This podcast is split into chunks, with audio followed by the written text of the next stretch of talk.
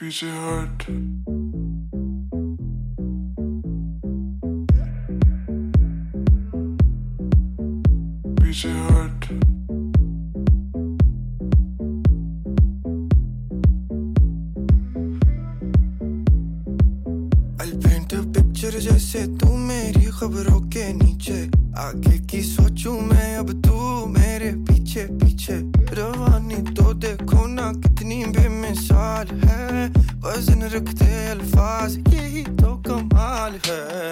Seja muito bem-vindo, muito bem-vindo ao nosso podcast News on Apple número 108. E boa, bom dia, né? Boa tarde, boa noite, boa madrugada no horário que você nos acompanha e seja literalmente bem-vindo às novidades do mundo Apple. Estamos aqui hoje com os quatro companheiros inseparáveis. Fernando, seja bem-vindo de volta. Tudo bem? Boa noite. Boa noite, pessoal. Tudo bem com vocês? Muito obrigado mais uma vez por me receber tão calorosamente. Eu vi que o Pedro hoje tá quietinho, tomara que ele fique assim até o final do podcast. E boa noite para vocês. Nossa, eu tô cansado, cara.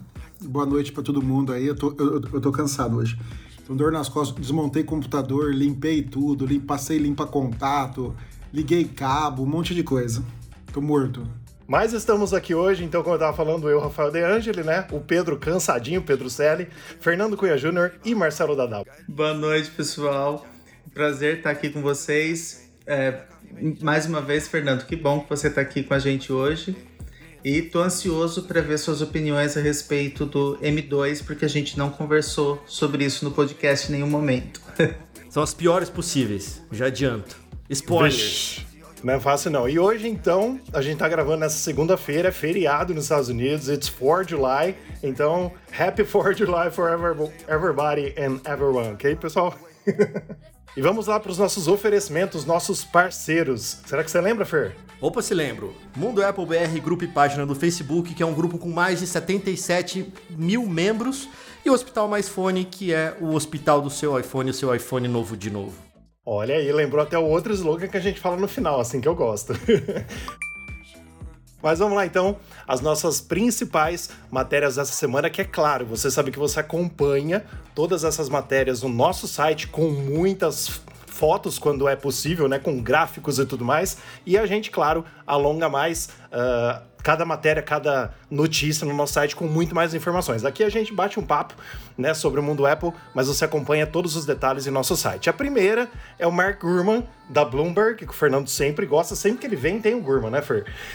Ele disse sobre ele, os viu, Rafa? próximos lançamentos da Apple, combinou? Combinei com ele. Boa, boa, boa. Ele disse sobre os próximos lançamentos da Apple, alguns lançamentos aí que a gente já tá esperando, né? E ele disse o seguinte: Apple lançará Mac Mini com M2 Pro, Apple TV com chip A14, HomePod com chip S8 e mais alguns eh, eletrônicos aqui que nós colocamos no meio do nosso artigo, né? No meio da nossa notícia. Ele disse, claro, do headset ARVR que tá todo mundo esperando, já dizendo que ele terá o chip M2 e 16 GB de RAM iPad Pro com chip M2 que eu estou esperando demais desde 2018, né? Que o meu é de 2018. Um novo iPad de baixo custo também com chip A14 e porta USB-C. Novos AirPods Pro, segunda geração também. E muitos outros eletrônicos. Mas quero saber de vocês, Fer, você que estava um pouco sumido daqui, né? Que não participa há um bom tempo com a gente. É, não detalhando o M2, que a gente vai falar dele um pouquinho mais na nossa terceira matéria, mas também, né? Que o Mac Mini, teoricamente, vai ter o M2 Pro aí, seria uma novidade, porque até então o Mac Mini tem só M1, né? O que a gente tem hoje tem só M1.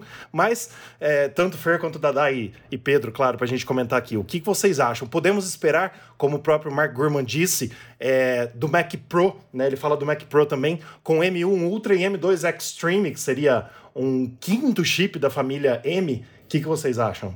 Bom, é, eu vou falar as minhas ah, opiniões sobre isso. Na verdade, é uma sopa de letrinha que podia ser muito bem é, evitada, obviamente. Era só jogar um M1 em tudo, todo lugar. Pô, é, tá fácil, tá fácil agora, né? Agora você falou também do iPad com M2, certo, Rafa? Uhum. Então, mas iPad se Pro. vier do jeito que vier, bom, enfim. É, para mim, não funciona o iPad enquanto não tiver um macOS Lite, alguma coisa do tipo. Sei lá, eu já falei isso várias e várias vezes aqui. É, para aproveitar tudo aquilo que o, o chip pode oferecer. É, assim, para mim é uma barreira que isso aí uma hora vai, vai ser transposta. Eles vão lançar iPad com o M2, tá? E agora o Mac Mini com o M2, é, blá blá blá, com a 14, com o S8, pô, é, é muito, muito, muito chip, né? Eles deviam fazer tudo num chip só, aí ia ser muito mais fácil, inclusive, para os desenvolvedores.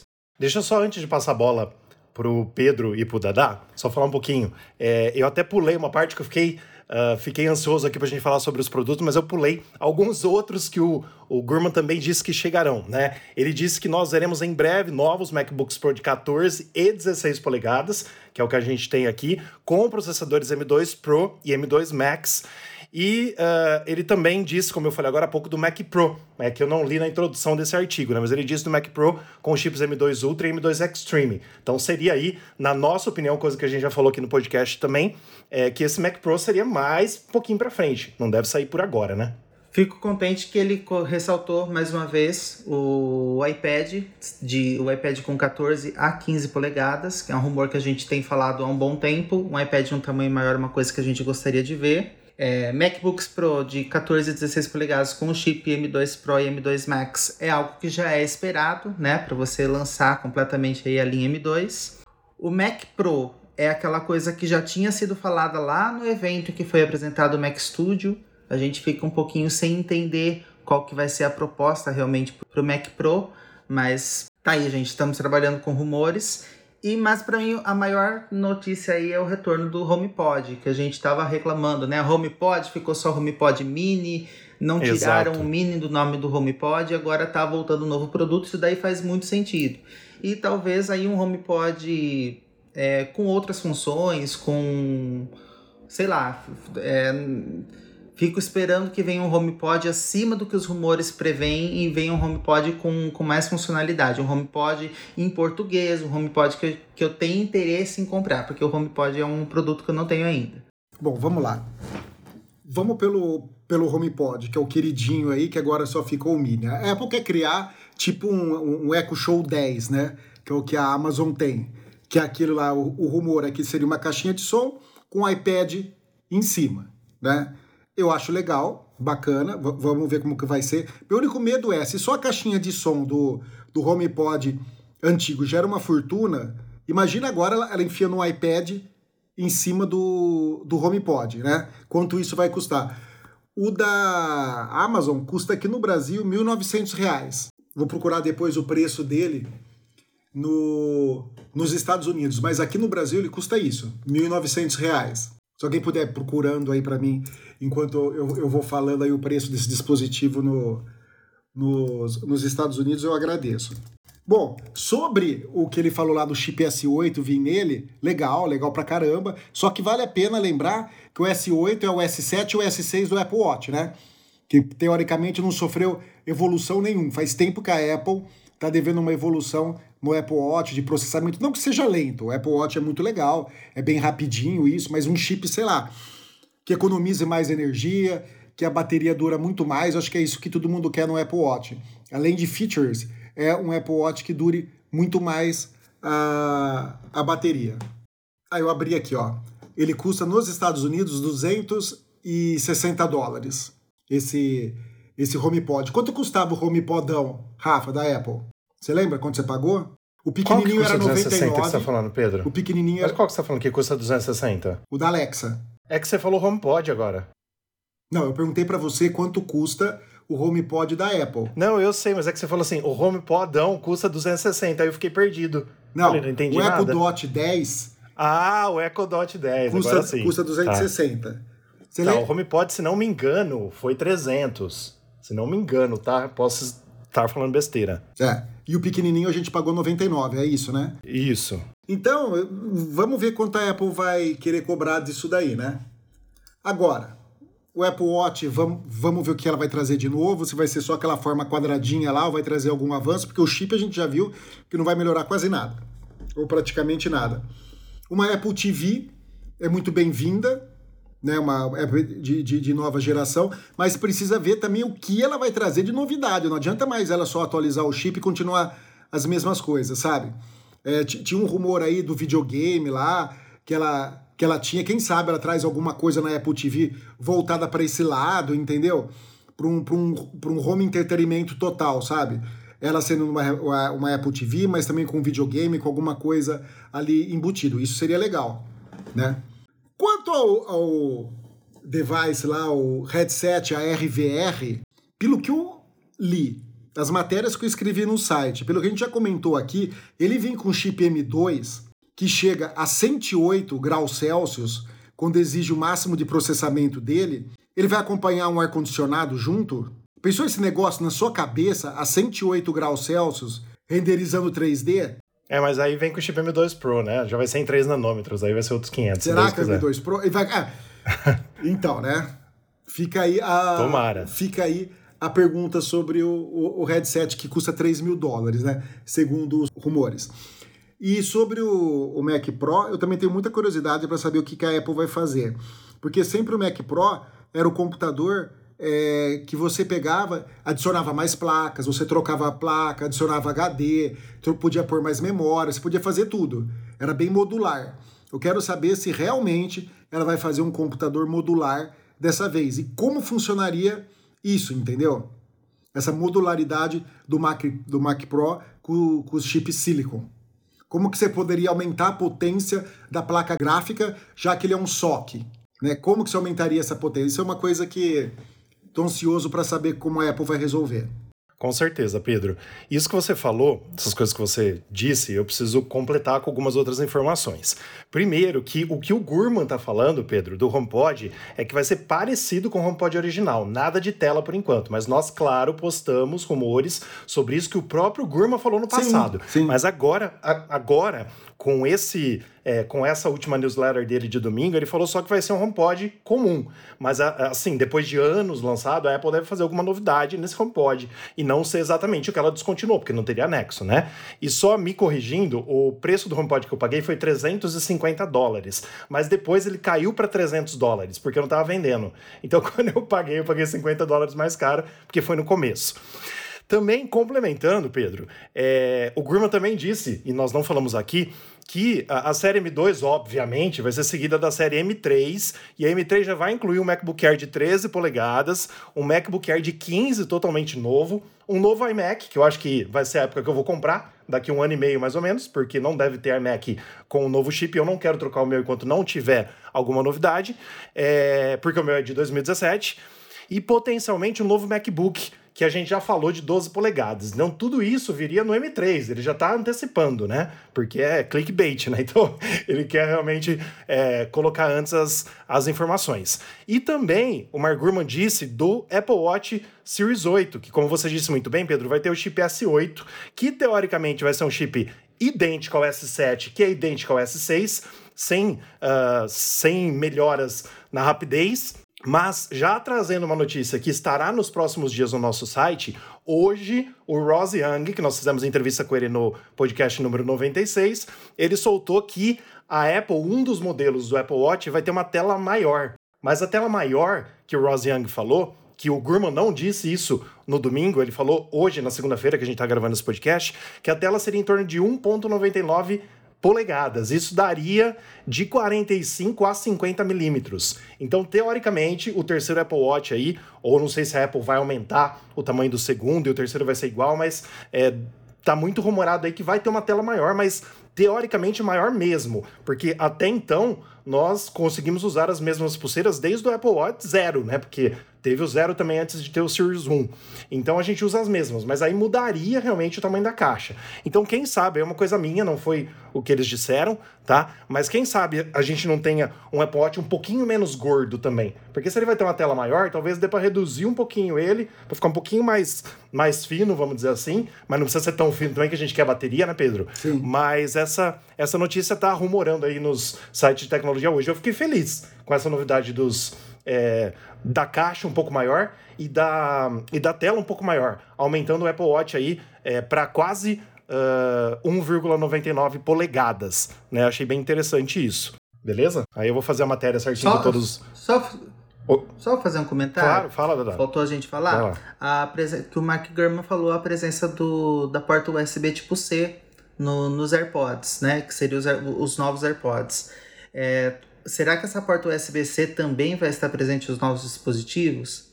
Porque conforme a gente vem, a gente vem falando aqui dessas aprovações, o tempo que a Apple tem para para se debruçar sobre essa, essa decisão, por exemplo, da União Europeia, e que você tem que colocar o, o, a porta USB tipo C em todos os dispositivos, e a gente já vendo que aí a porta USB tipo C vai estar presente na, nos AirPods Pro, me faz pensar é, que, por exemplo, aqui no Brasil a gente ainda vende o iPhone 11, por exemplo. Então a gente sempre trabalha com gerações muito anteriores. E na Europa, talvez isso não seja permitido. Talvez vai ter que lançar um iPhone que a Apple não vai poder lançar um iPhone, não vai poder manter no mercado os iPhones antigos. E isso reforça ainda mais a presença da porta USB tipo C nos iPhones. Será que isso vai acontecer? Olha, Dada, eu duvido que vai ser esse ano. Eu acho que no ano que vem sim, mas esse ano eu acho que ainda não. Esse ano a gente deve começar a ver, na minha opinião, tá? Alguns acessórios sendo mudados para USB-C, mas o iPhone, porque já está em produção, né? Basicamente, quando mudou essa lei na Europa e os Estados Unidos foi atrás, agora o Brasil está indo atrás. Agora já está tudo em produção na Ásia. Então, eu acho muito difícil mudar esse ano.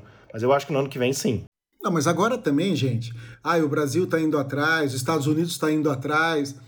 Foda-se. Você acha que a Apple vai fazer um USB-C pro pra, pra não, e não vai fazer, vai, vai fazer pra todo mundo. Agora virou festa para todo mundo falar igual. que tá preocupado com o meio ambiente, com a puta que pariu, sabe? Já chegam. A, a Europa já, já, já decidiu. Pronto. Esses, esses senadores aí americanos querem graça. Holofote querem. Né? E a nossa segunda matéria de hoje, que nós fazemos questão de comentar aqui, e que é um passo que vai necessariamente, como nós já falamos em outros podcasts, mudar a forma com que nós vemos a App Store e com que nós trabalhamos na App Store, é a seguinte: compras fora da App Store são liberadas na Coreia do Sul com comissão de 26% para a Apple. Só quero recapitular aqui um pouquinho. No, de, desde o ano passado a gente está vendo já que a Apple está abrindo as pernas para muita coisa, né? E muitas leis estão passando ao redor do mundo para que a Apple abra sua App Store para que os desenvolvedores possam cobrar fora da loja da Apple por suas compras dentro do aplicativo ou até mesmo por assinaturas e até mesmo pelo próprio aplicativo, que hoje em dia a gente não tem mais aplicativo pago, quase é tudo por assinatura, mas também tem essa opção, né? E na Coreia do Sul foi o primeiro país, basicamente, que a Apple teve que, né, ela não teve escolhas, teve que liberar as compras fora da App Store para os desenvolvedores. Mas aí o pulo do gato. O pulo do gato. A Apple cobra cerca de 30% dos grandes desenvolvedores. Ela vai cobrar uma taxa de 26% para quem quiser realmente é, vender fora da App Store. Ou seja, ela está tirando basicamente o preço do cartão de crédito. Olha lá ainda. Entendeu? Então, assim, quando eu vi isso, eu vi a notícia americana, né? A notícia em inglês, quer dizer, e eu falei assim, gente, será que tá traduzido certo isso? E fui buscar em outros sites, e é realmente isso. É 26%.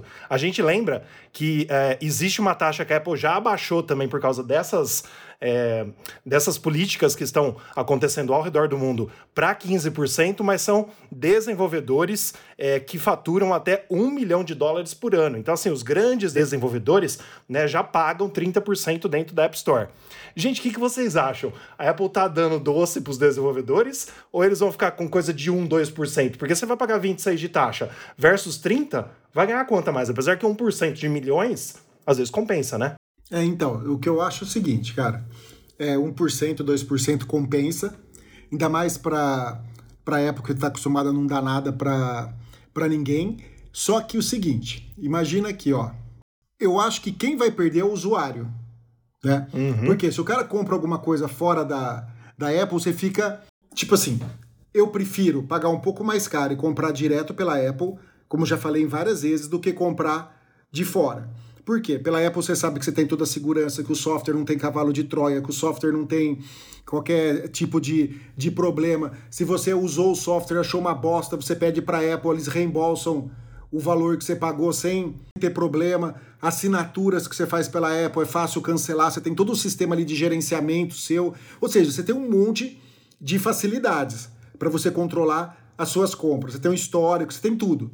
Imagina assim, cada vendedor põe numa loja diferente. Você vai ficar louco gerenciando as coisas que você comprou, sabe? Ó, oh, isso eu comprei disso, esse daqui eu tenho, eu tenho 24 horas para de, ter devolução, esse daqui é uma semana, sabe? Então eu prefiro continuar com a Apple, mesmo se eu tiver que pagar um pouco mais, do que trocar para uma outra coisa assim que a gente não, não sabe como vai ser direito, como vai ser esse sistema de segurança. Para não acontecer o que acontece no Google, que você vira e mexe, você ouve falando que a pessoa que baixa APK de fora vem com tro trojan, vem com um monte de com phishing, vem com um monte de coisa. Eu sei que nesse caso, o que nós estamos tá falando é de compras fora da Apple Store.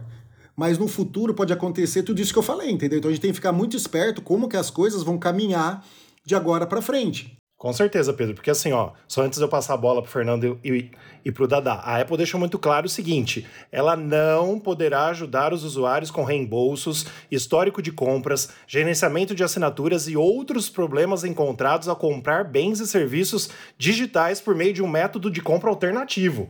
É exatamente isso que você falou, Pedro. Tudo que a gente vai comprar dentro do aplicativo, seja ele o que for, a Apple não vai se responsabilizar. Mas o Pedro bem falou. O Pedro bem falou do lance da segurança, né?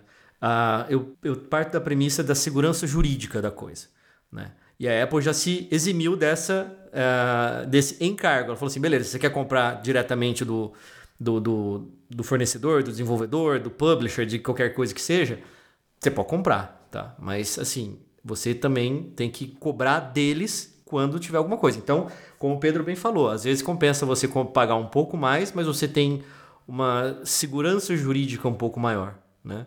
E quando eu falo segurança, segurança jurídica, não é só a parte da compra, não é só a parte do reembolso, não é só a parte disso, mas a parte, inclusive, jurídica mesmo. Né? Se você acontece alguma coisa ali que você perde esse pagamento, que esse pagamento é processado, ou então é, eles prometem XYZ, você compra, só tem o, o X, não tem o YZ, aonde você vai atrás?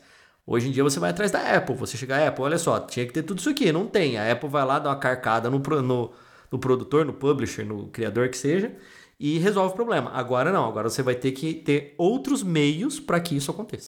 Concordo com vocês. Eu acho que esses 4% aí representam uma questão de segurança muito grande, gente. Compensa você continuar é, até você pensando, ah, tá bom, as grandes as grandes corporações, as grandes é, produtoras de, de jogos, de aplicativos, é, talvez tenham seus meios jurídicos, suas coisas bem aprimoradas, mas assim, estamos falando para as grandes. A médio e até a grande prazo, não sei, não sei até que ponto tão grande eu posso falar assim, quando a gente está falando, por exemplo, da, da diretri das diretrizes da App Store, do, daquilo que a App Store oferece em relação à segurança e à mediação com o cliente, com o usuário, é, com certeza, é uma, com certeza eu faria a opção de de continuar com a Apple, de não ir para os 26%. Só que realmente é uma taxa aí que, até aqui está na matéria do Nison Apple, gera dúvidas do próprio regulador coreano. Né? Esses 26% continua sendo uma taxa que, gente, praticamente como o Rafa comentou, 4%. É uma diferença muito, muito pequena, né? É, eu, eu ia falar alguma coisa, acho que eu esqueci. Tudo bem. Ah, não, lembrei. É, o, é só uma dúvida mesmo, que para mim não ficou muito claro se a gente vai ter uma possibilidade de escolha. Se eu quero contratar essa, essa compra desse produto através da Apple ou da empresa XYZ. É isso que para mim ficou meio nebuloso. Né? Que se você, te, você vai ter a chance de escolher, ou então vai ser um negócio. Ó, o Pedro fez um aplicativo, tudo que é vendido dentro do aplicativo, só o Pedro pode vender, não a Apple pode receber, sei lá, alguma coisa do tipo. Para mim isso tá, tá meio complexo ainda. Então, Fer, ó, do que a gente fez a matéria é o seguinte: para cumprir essa lei, os desenvolvedores podem usar o direito de compra externa Store Kit que a Apple criou. Eu não sei se nas regras vai estar tá assim: o desenvolvedor pode única e exclusivamente vender ele próprio. Mas eu acho, na minha opinião, que vai ser assim: a gente que vai escolher. Né? Não sei, eu tô achando, é achismo meu, entendeu? Não sei se, se ele vai tirar a Apple, não sei tem que ver a lei, né? Sinceramente, não sei mesmo. É porque não faz sentido. A gente estava falando até sobre vendas, em que, vendas dentro do aplicativo em que o pessoal pode mandar um e-mail com código, com alguma coisa de promoção, mas no fundo tudo isso tem que passar pela Apple se a gente está falando sobre uma taxa de 26%.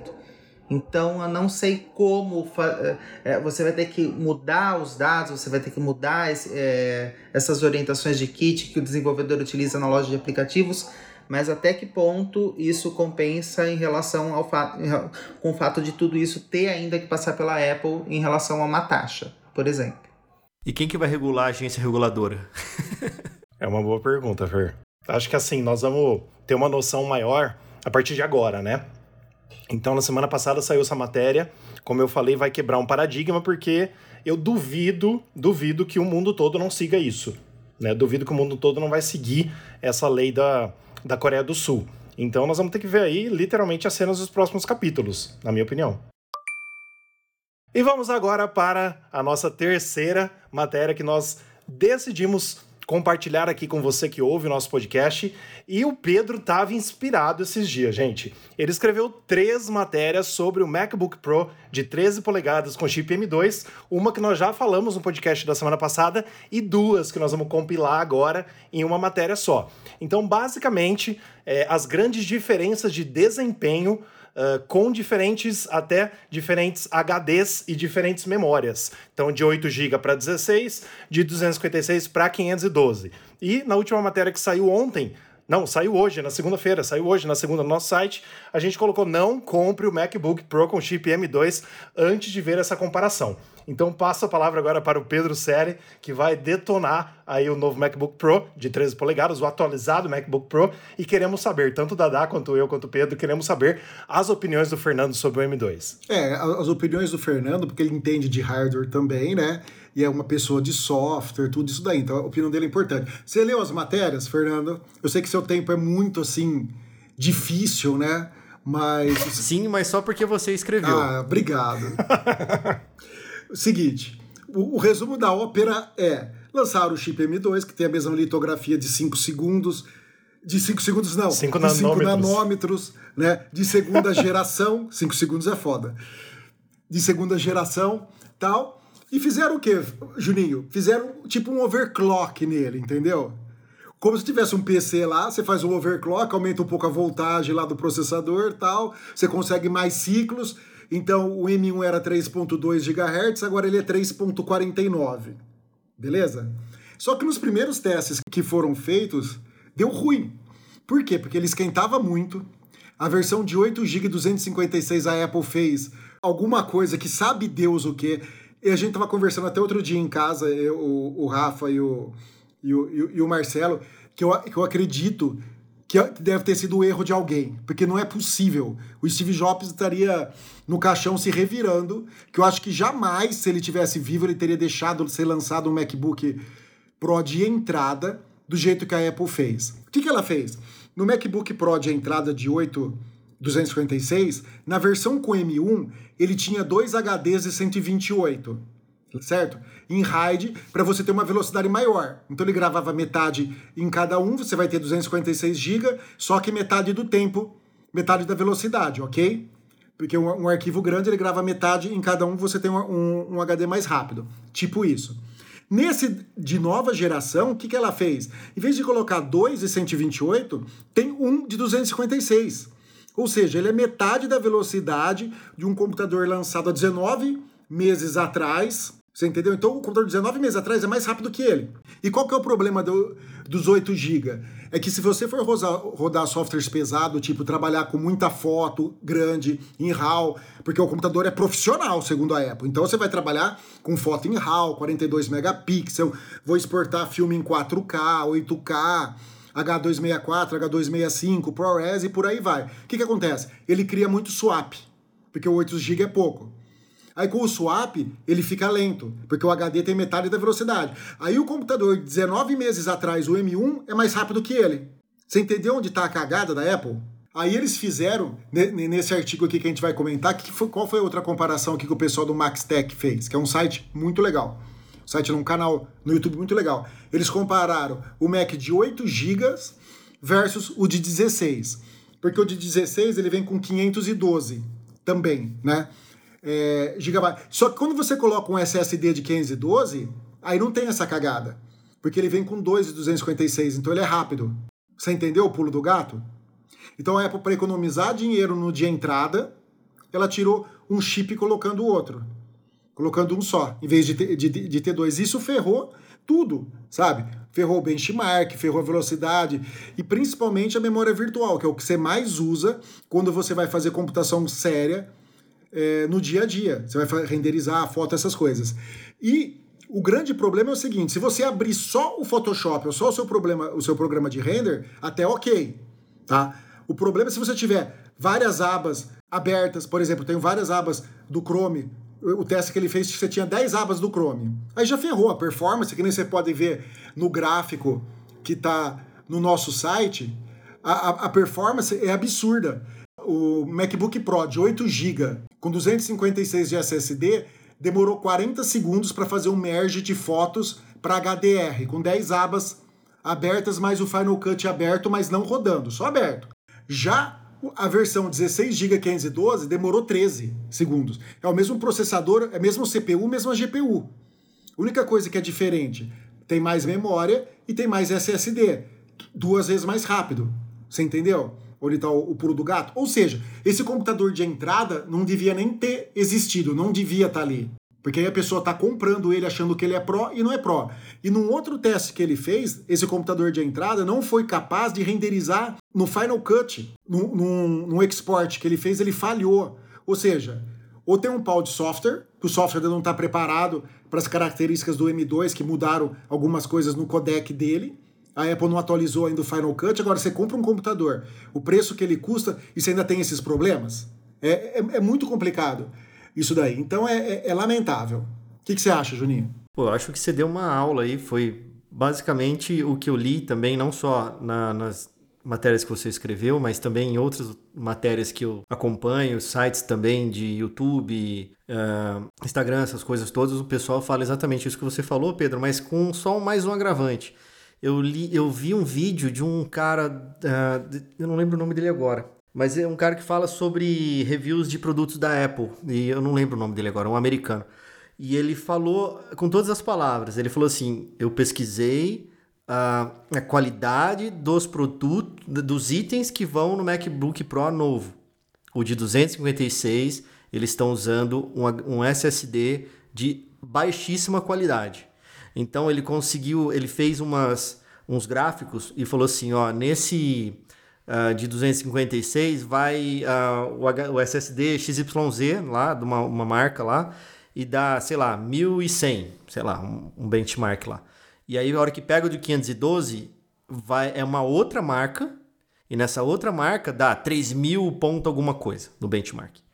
Né? Então, uh, você falou muito bem sobre a parte de swap de memória, porque não adianta nada ter uma memória DDR5 uh, full blaster mega power e aí a hora que vai fazer um swap de discos, o disco não, não aguenta o tranco, né? E, e é isso que acontece nos renders da, de, de vídeo. Você mais do que eu e qualquer um aqui, Pedro, sabe disso. Essa parte de usar muito o, o swap de disco para usar como uh, memória auxiliar ali, isso pega muito quando você vai comparar a velocidade da memória RAM com o SSD, né? Então, uh, basicamente o que eu tinha a acrescentar porque você falou é, muito bem sobre o que aconteceu aí na, no desenvolvimento do produto. Eu só queria acrescentar na qualidade também do SSD, que da qualidade dos SSDs de, do, do 256 e 512, eles são diferentes. São marcas diferentes e qualidades diferentes. Olha só, no podcast número 107, na semana passada, a gente falou da primeira matéria aí que o, que o Pedro fez. É sério, Apple? Por que o chip M2 é mais lento que o M1?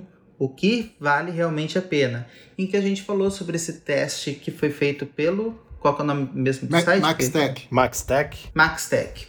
É, do teste que o MaxTech fez em relação ao chip M2 comparando com o M1.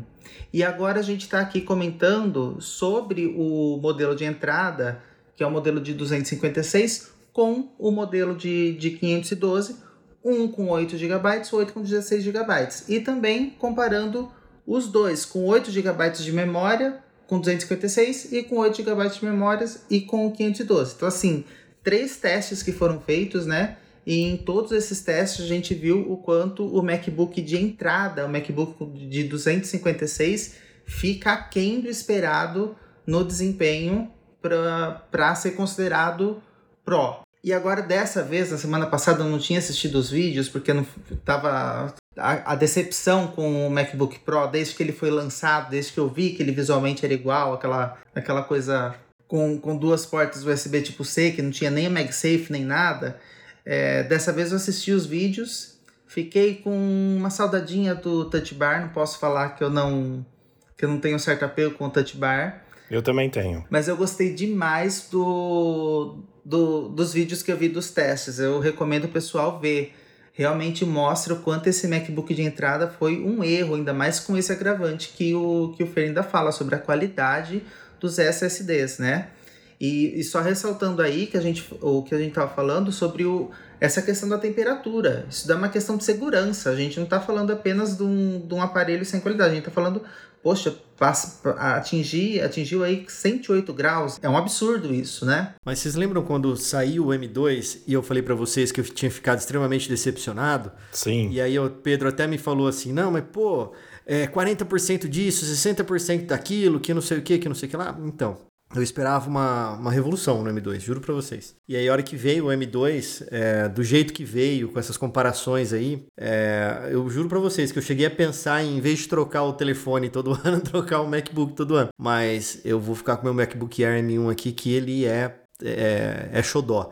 E só, uma, só mudando um pouco de assunto, mas no mesmo assunto, é, meu pai comprou um Mac Mini M1 e ele é mais rápido que meu MacBook Air. A gente fez uns testes de render, ele é mais, ele é mais rápido. Ele é porque ele tem Mas- ventoinha. Ele tem sistema de refrigeração. É, então, não só isso, tá, Pedro? Mas o M1, é, o Mac, o Mini- Mac Mini M1, ele não tem a versão de 7 GPUs, ele, só, ele começa a partir de 8 GPUs. Ah, tá. E o seu, Mac, e o seu MacBook O meu é, é, o de é entrada e sete. entrada, é 8 com 7. É, 8 Não, com isso, 7. isso dá uma. Mas- influencia muito, viu? Sim, sim. Aí essa questão da ventoinha, gente, pelo amor de Deus, o medo do MacBook Nossa, Air. eu quero ver. Então, vai sair o lá que pro vai dia 15 de julho. Air? Eu tô louco pra ver. Se com ventoinha chega a 108, Poxa vida. Eu tô louco pra ver. O que, que vai virar? Ó, so- Pois é, mas eu, eu- será que o, a Apple tá fazendo igual a Microsoft fez, que um, um fica bom, o, o seguinte fica ruim, depois o outro fica bom, depois o seguinte fica ruim? Não dá pra entender. é, sobre o que você falou de Pois é. qualidade de. de do- SSD? é, do- do- dos SSDs, hoje em dia a gente tem quatro e está saindo agora um, kit, um quinto tipo de arranjamento de memória NAND, que v- v- vamos dizer assim, né? Tem um SLC, que é o single, né? Ou você tem lá no, na célula, ou é 0 ou é 1. Um. Aí tem um outro lá que é o multi. Ou, ou, é, ou, é, é 00, é 01, é 10 ou 11. Aí tem o, o TLC, que é o que está nesse, nesse HD da Apple, que ele usa o quê? Ele coloca 3. Então você pode ter 0, 0, 0, 0, 0, 1, 0, 1, 0, 1, 0, 0 e por aí vai. Você tem uma combinação maior. Tem o QLC, que é 4, e tem o PLC, que é o Penta, né? Que, que, que são 5. Então tudo isso faz você ter o quê? Você tem um armazenamento maior. No mesmo espaço você consegue armazenar mais informações. Só que você tem um problema colateral grave. Você diminui a vida útil do equipamento. Por quê? Isso é indicado para quando você tem mais leituras do que gravação. Porque quando você lê uma memória NAND, você praticamente não tem perda nenhuma física, digamos assim. Quando você está gravando informação lá, você tem uma perda física maior. Você entendeu? Então, quando você grava, a vida útil dela cai. Então, um, por exemplo, que, que cabe muita capacidade, tem uma vida útil de gravação menor. Se for só para leitura, você gravou uma vez e vai ler bastante, beleza. Mas se não, tem esse problema aí que o, que o Juninho falou de, de qualidade da, das memórias. E falando sobre isso, Juninho, a gente achou uma tabela de preço, né? Que mostra o quanto custa isso da Apple. Acho que você viu lá no, no, no- no artigo, só, só para os nossos ouvintes saberem, Sim, senhor. né? É, é um absurdo. Um SSD de 128 GB custa para a Apple e para as outras empresas, né? 1 dólar e 92 cents. Esse é o Caríssimo. preço dele, certo? Um de 256 custa 2 dólares 04 centes. Ou seja, se a Apple tivesse feito o dever de casa dela e colocado 2 de 128, ela teria gasto 3 dólares e 84. Mas ela colocou 1, né? Para economizar o quê? 1 dólar e 80. Aí você fala assim, nossa, mas é só isso. Só que a Apple, segundo ela também, esse MacBook é o que mais vende, né? Junto com o Air. Então imagina esse 1 dólar e 80, enquanto é aquele mesmo caso da American Airlines quando tirou uma azeitona dos lanchinhos que ela servia dentro do- do- dos aviões dela, o quanto ela economizou, certo? mas é Ah, uma mas nesse caso a sacanagem economia é tremenda porca, né. Pedro? Hã? Nesse caso economia é porca. Não, economia totalmente porca, ainda mais no Micro Pro, sendo que ela cobra... Ainda mais saindo na Apple, É, né, cara? Sendo que ela Absurdo. cobra 200 dólares de upgrade. Gente, o, o, o SSD de 1 terabyte custa 7,50. 7 dólares e 50 centes. E ela te cobra do modelo básico mais 2, 4, mais, mais 200, 600, mais 1.400 dólares ela te cobra para você ter 2 teras. E ela paga 15 dólares. Você acha que ela ganha muito ou não? Então, Pedro, mas aí, aí não é só. É, assim, a gente está fazendo um, um cálculo a grosso modo, né? Mas tem que ver todo o. o igual você falou, o arranjamento. Ela paga até mais barato que isso, né, Fer? Sim, mas ela tem que ver, tem que ver o arranjamento isso dentro do hardware. Por exemplo, para mim é, é inadmissível, tá? Que a Apple tenha deixado passar esse esse MacBook Pro que tem uma performance horrorosa, tá? Por, por mais que assim, ah, estamos num hardware novo, numa placa nova, não sabemos o que isso pode acarretar, que, pô, não sabia que tinha isso, mas, gente, a Apple, por exemplo, para estar lançando o MacBook Pro M2, ela já tem isso um ano atrás já pronto. Ela não vai fazer, nenhuma empresa vai lançar um negócio que, ó, fizemos agora hoje, daqui amanhã você vai, não, tem um time de teste, tem um time de qualidade, tem um time de um monte de coisa. Então, assim, para mim é uma coisa que não entra na cabeça, que é o lance do a, a qualidade dos produtos da Apple, ela foi comprometida por conta de uma burrada dessa. Sabe? Para mim, eu acho que é a pior coisa é isso daí. Mas você acha Mesmo que porque foi. eles têm uma empresa gigante, né? Mas você acha que foi questão econômica? Foi questão de Não, um pô. engenheiro que passou despercebido? Ou alguém na hora da montagem lá viu que esse, ah, esse computador tem que ter 256 GB de SSD. O cara catou lá um de 256 e soldou lá, em vez de colocar dois de 128. Porque o cara abriu e tem, e tem na, na motherboard, na, na placa lógica, o espaço para esse segundo SSD. Só que tá vazio. Qual das, das três hipóteses você acha que aconteceu? Ô Pedro, eu vou dar uma Custo. quarta hipótese pra você, pra Ah. gente pensar aqui. É, como eu tava falando antes aqui em off, antes da gente começar esse podcast, é, esse ano, infelizmente pelos rumores, a gente vai ter muito atraso é, na entrega dos novos eletrônicos da Apple no final do ano. Porque, infelizmente, na Ásia continua uma escassez de chips até para alguns eletrônicos pior do que tá no ano passado.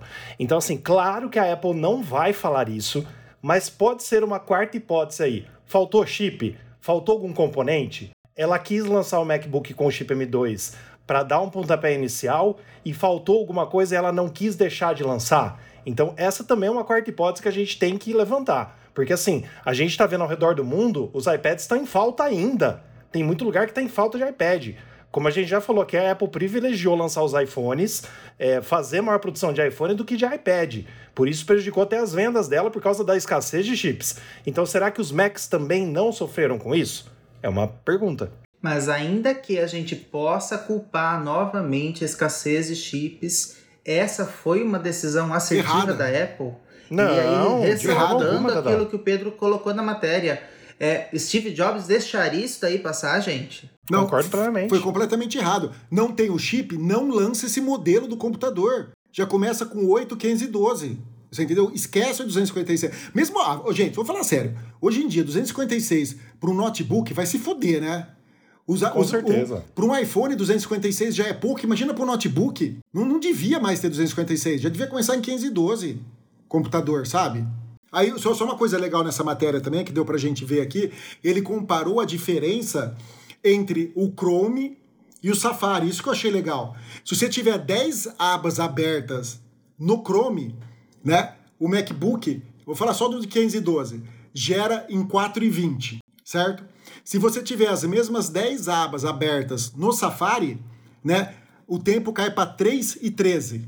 Olha que legal, quase é, mais de um minuto de, de diferença no render, você comparando o Chrome com o Safari. Ou seja, isso mostra que o Safari Não. realmente economiza memória.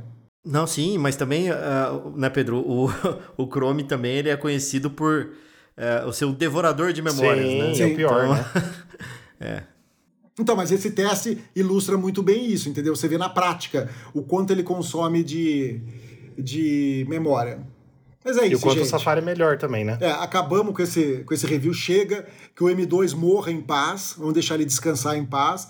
E vamos esperar que os M2 Pro Max, Extreme, Ultra e sei mais lá e o que a Apple vai lançar, seja uma nova geração de 3 nanômetros e sem esse monte de, de problema. E que, pelo amor de Deus, o que, que a Apple vai fazer nesse MacBook Air? Veremos nos próximos dias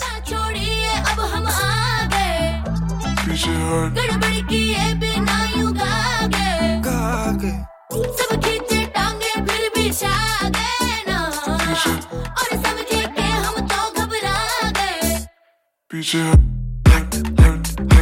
E o nosso giro da semana são os outros assuntos importantes do nosso site News on Apple, que a gente não traz aqui no podcast, mas que você pode conferir em detalhes em newsonapple.com. 15 anos do iPhone, executivos da Apple, do presente e do passado, refletem sobre seu produto inovador. Pu, trabalho da Apple em modem 5G falhou e Qualcomm continuará sendo a fornecedora. Isso não me admira em nada. Afinal, eles compraram isso da Intel. É só você ver a porcaria que a Intel é nos processadores. Esse mesmo canal MaxTech aí, ele acabou de fazer um comparativo entre o, Ma- o- o MacBook Pro M2 com um computador recém-lançado da Dell, o XPS 13, né? Que a tela é fantástica. A tela é a única coisa que ganha, é OLED. Sabe? É muito boa a tela. Só que em velocidade, em, C- em CPU, em GPU, ele perde em tudo o resto. Aí ele ganha também em velocidade do SSD.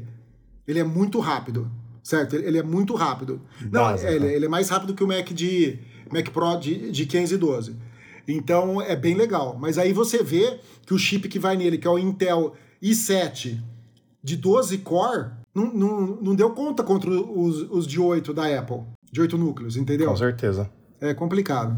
Vai lá, Dada. Review: Little Voice é um drama gostoso para assistir com toda a família. Em breve será possível pagar combustíveis diretamente no Apple CarPlay. Isso, ô, Rafa, eu li essa matéria por cima. Isso no Brasil também ou não? Só nos Estados Unidos? Ah, inicialmente deve ser só nos Estados Unidos, né? Mas aí vai ampliando, porque assim, como já existe o Apple Pay hoje, né? E a maioria dos postos, principalmente os famosos, já tem seus aplicativos, eu acho que é questão de meses, se Deus quiser. Tomara. E vamos então aos populares do Apple TV Plus. É uma nova sessão que a gente começou já há algum tempinho, né? Que a gente traz para você o que tá mais burburando no serviço de streaming da Apple, Apple TV Plus. São as séries e os filmes mais assistidos do momento. Primeiro, Fernando vai ficar feliz, For All Mankind. E Fer, uma felicidade em dobro para você. Comecei a assistir essa madrugada For All Mankind. Assisti o primeiro episódio. E é muito bom, não é? Ele Cara, é muito bem gostei, feito. gostei. É muito top. Ele, eu só acho estranho que ele. é, ele quebra alguns paradigmas americanos, assim, né? Uma empresa americana quebrando paradigmas americanos, então é, é- é meio esquisito na minha cabeça isso. Mas assim, você abstrai essa parte e, né, e o troço vai bem. E outra. Nossa, mas Fer, eu acho que explorar essa coisa é sensacional na série. Ah, sim. Eu acho que isso dá um, um tom pra série muito legal. Mas eu acho engraçado, Dada, que os caras eles, eles fazem uma crítica, uma empresa americana fazendo uma crítica ao modelo americano de ser, né? Então.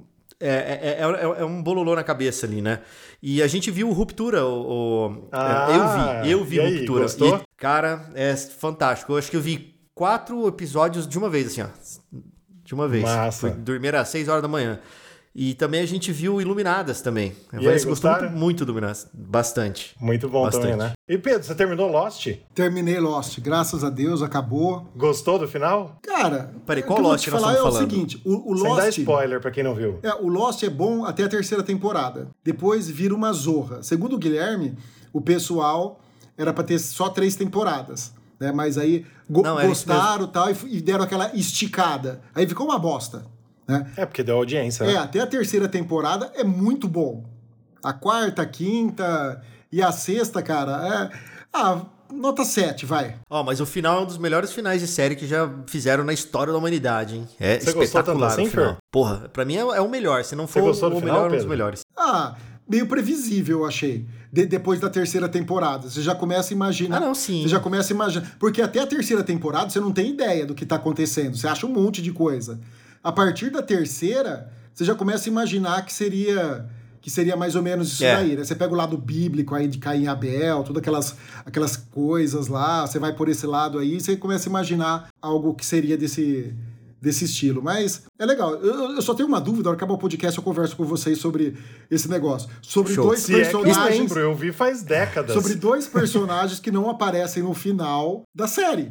E são importantes na série. Quer saber o que, que aconteceram com eles. Eu depois a gente lembro. conversa. É, depois a gente conversa. Não vou dar spoiler. Beleza. Vocês viram, vocês viram uh, Stranger Things ou não? Ainda não.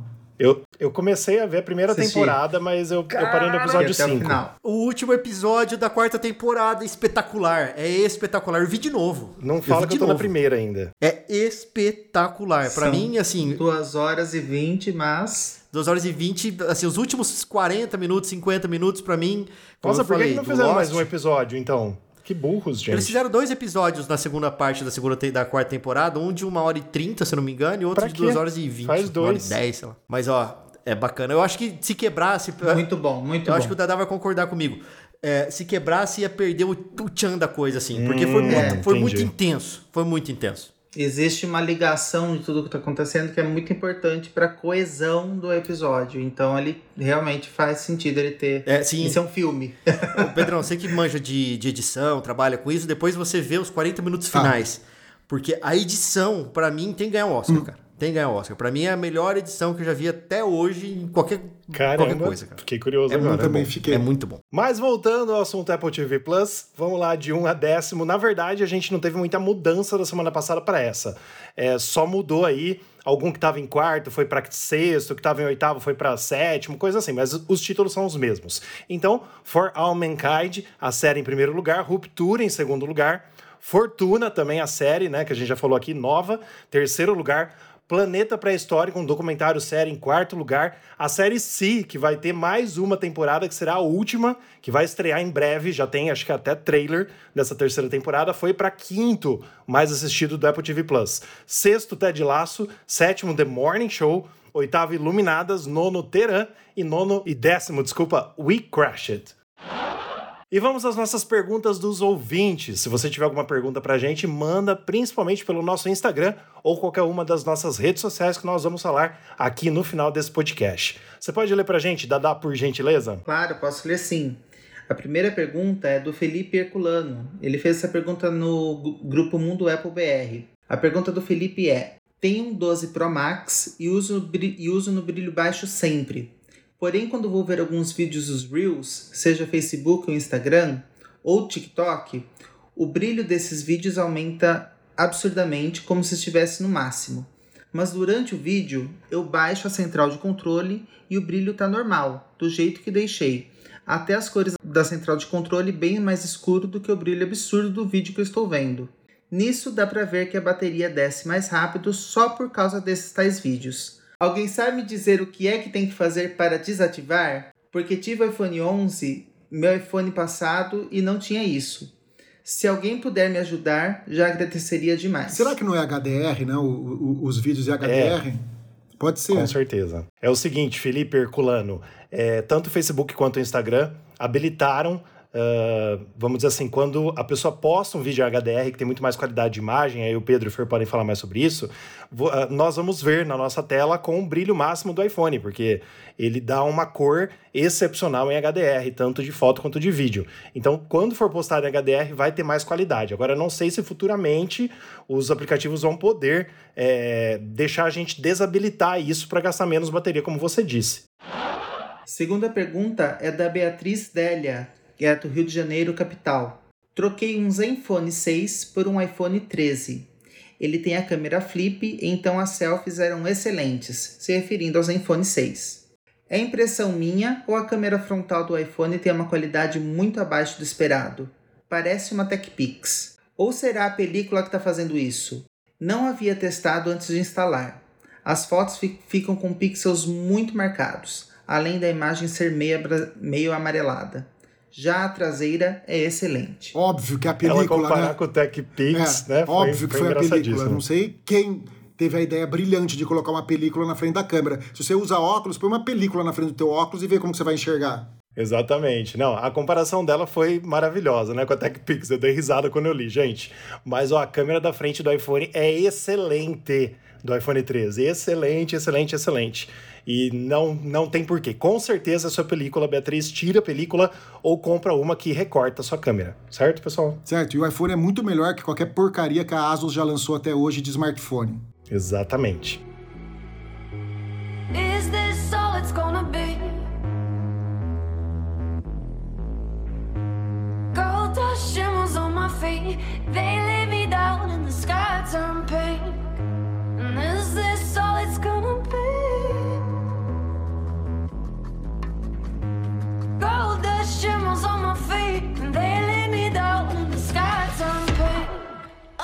estamos chegando então ao fim de mais um podcast, nosso podcast número 108. Eu vou pedir pro Pedro fazer as honras da casa aqui e falar onde o pessoal nos encontra, por gentileza. Muito bem, vamos lá então. Siga a gente, curta nos aplicativos para nos ajudar no engajamento. Compartilhe com seus amigos que gostam de Apple. Visite o nosso site www.newsonapple.com, nosso Instagram arroba newsonapple, nosso Twitter arroba newsonapplebr, Facebook News on Apple e nosso YouTube youtube.com/barra newsonapple. E vai vir vídeo novo, né, Rafa? Depois Nossa, de um tempo teremos um vídeo esperando. novo. A gente gravou já uma parte dele é, é, essa semana agora que passou e gravaremos a outra parte em breve. Se Deus quiser. E os nossos oferecimentos, nossos parceiros, agradecemos demais o pessoal do Mundo Apple BR, grupo página no Facebook e Hospital Mais Fone, seu iPhone novo de novo. Obrigado desde já ao Gui Oliveira pela edição. Tá ficando muito top. Obrigado, Gui. E, gente, muito obrigado. Foi bom estar com vocês, brincar com vocês, deixar fazer tudo que a gente quiser, em qualquer faz de conta, a gente apronta. Lembra? Música da Xuxa. Sim. Meu Deus. Eu via todo dia de manhã, gente. Nível baixíssimo no, no podcast, mas. Ô, Fer, seja sempre bem-vindo. A hora que você não tiver nada pra fazer na, na segunda noite, eu falo a sexta, ó. É, eu digo que não tem nada pra fazer porque eu vou ser muito ocupado, né? Toda vez que a gente manda, ah, eu não posso ficar disso, disso, porque as minhas ações da Apple, não sei o quê, então. Pois é, agora com esse negócio aí do, do MacBook Pro, eu tô preocupado, entendeu? Então, imagino. imagino. Não, mas, valeu. obrigado, gente, mais uma vez por me suportar aí. É, é um prazer estar aqui com pessoas tão distintas como vocês aí. Somos distintos mesmo, né? A gente é bem diferente. Nossa, piadinhas escrotas pra acabar o podcast, né? Fer, ótimo que você participou, que tava curioso, além de querer a sua presença aqui, tava curioso para saber suas indignações sobre o desempenho do MacBook Pro com M2. E o Pedro, cansadinho, hoje eu esperava que ele tivesse um pouquinho mais um pouquinho mais de gás aí pra, pra reclamar, baforando um pouquinho de fogo aí sobre a performance. Gente, eu já esmurrei Mas tá tanto o travesseiro enquanto eu tava escrevendo esse negócio que eu, que eu vi as coisas, eu, já eu acho que eu já gastei tudo a minha indignação. Eu queria deixar Ah, só. tá nos outros podcasts também, É, né? eu só queria deixar um pensamento aí pra todo mundo, que é o seguinte: se até hoje não inventaram uma película para o seu óculos, por que você tem que colocar uma película na câmera do seu iPhone? Pensa nisso, tá? Boa noite. Boa. Valeu, pessoal. Boa noite e tamo junto até a semana que vem, se Deus quiser. Valeu, pessoal. Bye, bye. Fui. Até, tchau, tchau. ख्वाबों का झरोखा है जाके जाके देखो तो सच होंगे भरोसा है हर पल का तू मजा ले धीरे से धीरे से अब तू डरना जीने से जीने से तू